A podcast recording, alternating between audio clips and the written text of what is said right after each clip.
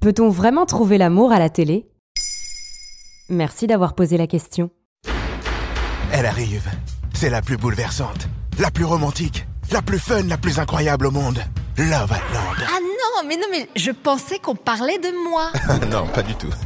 À grand renfort d'annonces et de bouleversements de grilles pour un soir, M6 a lancé lundi 24 avril 2023 la nouvelle télé-réalité de sa petite sœur W9, Love Island. Love comme amour, puisque c'est la thématique de cette émission événement. Une de plus, me direz-vous. Il faut donc croire que ça fonctionne et que le public est au rendez-vous de ce type de programme qui n'en est pas à son coup d'essai. Après le pionnier Loft Story, nous avons vu des couples se former dans le Bachelor, Qui veut épouser mon fils, L'amour est aveugle, Greg le millionnaire, Next et encore aujourd'hui dans la Villa des cœurs brisés, L'amour est dans le pré ou Marié au premier regard.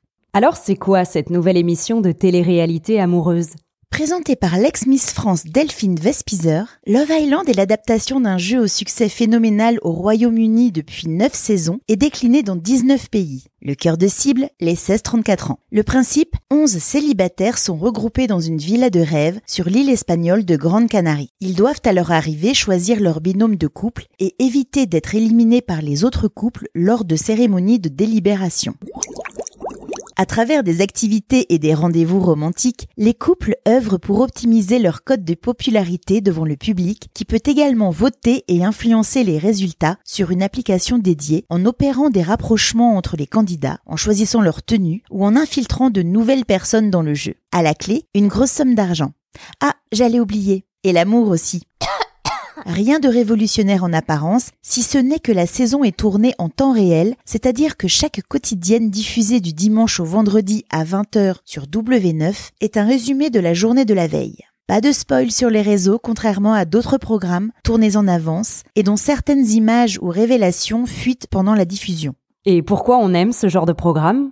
Parce qu'on a envie de voir de bons sentiments. L'amour est une des valeurs universelles et il n'est pas étonnant que ça cartonne à la télé. Vu la diversité de formats, on peut trouver chaussures à son pied. Anonyme, avec un job, à des âges différents. Comme pour un film, c'est toujours mieux si on peut s'identifier au héros de l'histoire. Ne soyons pas hypocrites, il y a une part de voyeurisme, et on aime aussi se moquer gentiment de certains candidats. La flamme de Jonathan Cohen sur Canal+, a en ce sens parfaitement parodié l'émission Le Bachelor. Certaines romances nouvelles sont particulièrement touchantes et peuvent arracher une petite larme au plus cœur d'artichaut d'entre nous. Mais ça marche alors? De nombreux couples se sont évidemment formés lors de toutes ces émissions de télé-réalités amoureuses, plus ou moins scénarisées par les productions. Peu ont perduré, mais il y en a eu quand même, toujours ensemble en 2023. On peut citer, car ils ne s'en cachent pas sur leur compte Instagram, Frédéric et Pierre de L'amour est dans le pré saison 7. Dans Marié au premier regard, il y a bien eu quelques divorces, mais Alicia et Bruno, Laure et Mathieu, Charline et Vivien, ainsi que Justin et Tiffany de la première saison, sont toujours mariés. Mais le couple emblématique de tous ces programmes, c'est bien sûr Julie et Christophe de la première saison de Loft Story. Ensemble depuis 20 ans et parents de deux enfants, ils nous prouvent que parfois, dans ces jeux de l'amour et non du hasard, ce n'est pas toujours l'argent qui gagne.